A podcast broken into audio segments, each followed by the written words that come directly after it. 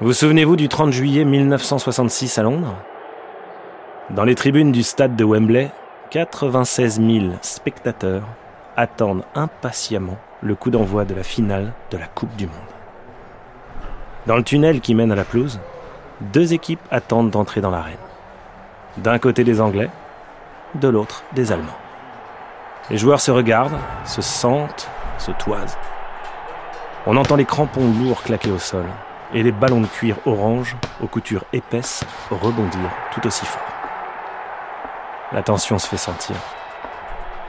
Ils ne savent pas encore qu'ils vont participer à un match de légende. Un match qui fera toujours scandale, même plus d'un demi-siècle plus tard.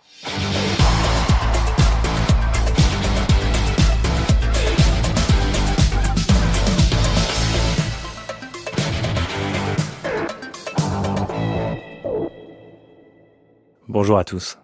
Je m'appelle Justin Blancard et dans cet épisode, je vais revenir sur la finale de la Coupe du Monde 1966 entre l'Angleterre et l'Allemagne. Une des rencontres les plus controversées de l'histoire du football. Installez-vous confortablement et laissez-moi vous raconter l'histoire du but fantôme.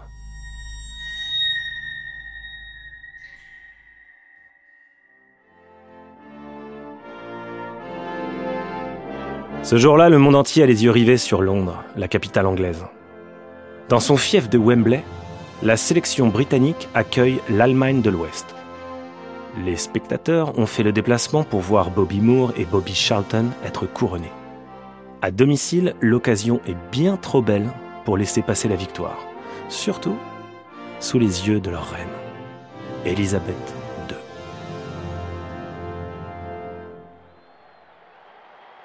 En face, les Allemands du tout jeune Beckenbauer, 20 ans, sont déterminés. Le regard impassible, sûr de leur force. C'est donc le moment pour les joueurs d'entrer dans l'arène, sous les hurrahs d'un public aux anges. Dans les tribunes, les spectateurs sont en complet veston. Sur la pelouse, le spectacle est bien plus sobre. Short blanc, maillot rouge pour l'Angleterre. Short noir et maillot blanc pour l'Allemagne. La culotte est haute et le tricot bien rentré. Pas de sponsor, pas de superflu. Il est 15 heures. Le coup d'envoi de la finale la plus controversée de l'histoire peut être donné.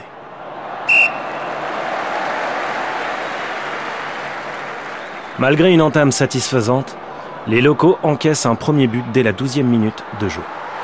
Sur un mauvais renvoi de la tête de Wilson, Haller récupère le ballon et ouvre le score. Les Allemands exultent. Wembley se mute. Mais l'apathie ne dure que 6 minutes. Le temps pour Geoffrey Hurst celui qui deviendra le héros de la soirée, d'égaliser d'une magnifique tête croisée au cœur de la surface de réparation. Il ne sait pas encore, mais il en marquera deux autres. La partie se poursuit, et il faut attendre la 78e minute pour voir les Anglais prendre l'avantage, grâce à une reprise de volée de Peters. À cet instant, on croit que le plus dur est fait. Les Britanniques vont triompher chez eux, ils en sont certains. Mais c'est mal connaître leur adversaire du jour. Dans les dernières secondes, Weber vient arracher à la fois l'égalisation et une prolongation. Deux partout. Le célèbre adage le football se joue à 11 contre 11 et à la fin c'est toujours l'Allemagne qui gagne n'existe pas encore. Mais pour les 96 000 âmes présentes à Wembley, on commence à craindre le pire. Comme 16 ans plus tôt au Brésil, la malédiction de perdre une finale à domicile plane sur Londres. À l'époque, fait intéressant, les remplacements ne sont pas autorisés. C'est donc au bout de l'effort qu'il faudra aller pour décrocher le trophée Jules Rimet. On repart donc pour 30 minutes de combat. Le moment pour Geoffrey Hurst, un gamin de 24 ans, de graver son nom à jamais dans l'histoire. Nous jouons maintenant la 101e minute de jeu. Alan Ball déborde sur le flanc droit et vient centrer le ballon légèrement en retrait oblige Geoff Hurst à un contrôle difficile pour remettre le ballon face au but. Il pivote et déclenche une frappe puissante en déséquilibre. Le ballon frappe la barre, rebondit sur la ligne et ressort. Et là, le temps s'arrête. But ou pas but? Tout le monde se pose la même question. Pour les Anglais, le ballon a franchi la ligne, c'est sûr, bien entendu. Pour les Allemands, pas du tout. Logique. À cette époque, pas de VAR, ni de goal line technologie. Seulement les yeux humains d'un arbitre et de son assistant. Il court donc vers son juge de ligne pour avoir une réponse claire. Ce dernier opine du chef. Il en est certain. Le ballon a franchi la ligne. Le but est valable.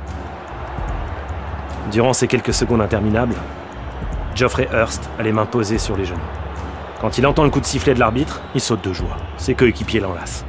Les Allemands, eux, entourent le juge de ligne pour lui faire comprendre tout le bien qu'ils pensent de cette décision.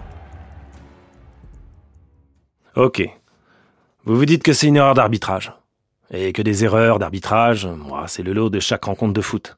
Sauf que celle-ci a une saveur bien particulière. Même plus d'un demi-siècle plus tard, on ne sait toujours pas. On ne sait pas si le ballon est entré. On ne sait pas si le but est valable. On ne sait pas. C'est bien ça qui tracasse les esprits, et les scientifiques, depuis des décennies. À l'époque, il n'y a pas 20 caméras par rencontre, à peine 2-3 points de vue qui n'en disent pas beaucoup plus. Il faut donc attendre 1995 pour avoir une première réponse. La très sérieuse université d'Oxford a mené l'enquête via des simulations informatiques. Verdict? Pas but. Il manquait précisément 7,6 cm pour que le ballon franchisse entièrement la ligne. En 2016, pour célébrer les 50 ans du but fantôme, c'est au tour de Sky Sport de se lancer.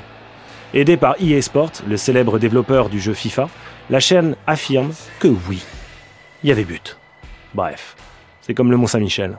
Bretagne ou Normandie, chacun a sa version. Évidemment, du côté des acteurs de la rencontre, le discours n'a jamais changé. Pour le gardien allemand Hans Stilkowski, c'est évident. Je mourrai avec la certitude que le ballon n'était pas rentré. Pour Hearst, anobli par la reine en 1998, le discours n'a pas changé non plus, même 50 ans après les faits. Elle est entrée d'au moins un mètre.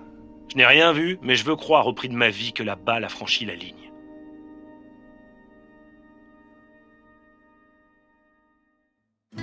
On en oublierait presque que les Anglais ont remporté cette finale non pas 3-2 mais 4-2. Oui, dans les derniers instants, Hearst vient planter son troisième but. Un peu par hasard d'ailleurs, car il a avoué vouloir dégager le ballon loin derrière les buts allemands. Résultat, pleine lucarne.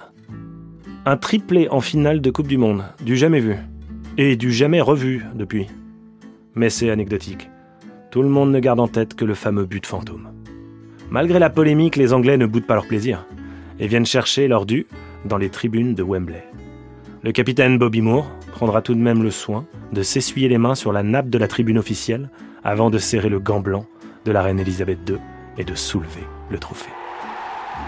On ne saura donc jamais vraiment si ce but était valable, mais un doute persiste. Sur son lit de mort, le juge de ligne soviétique, celui qui a dit oui, ce but est valable, aurait répondu à la question suivante.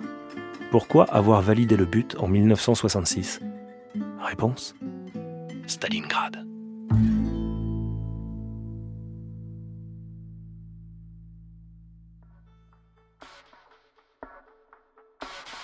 Merci d'avoir écouté cet épisode. Si vous aimez Soyez sympa, rejouez.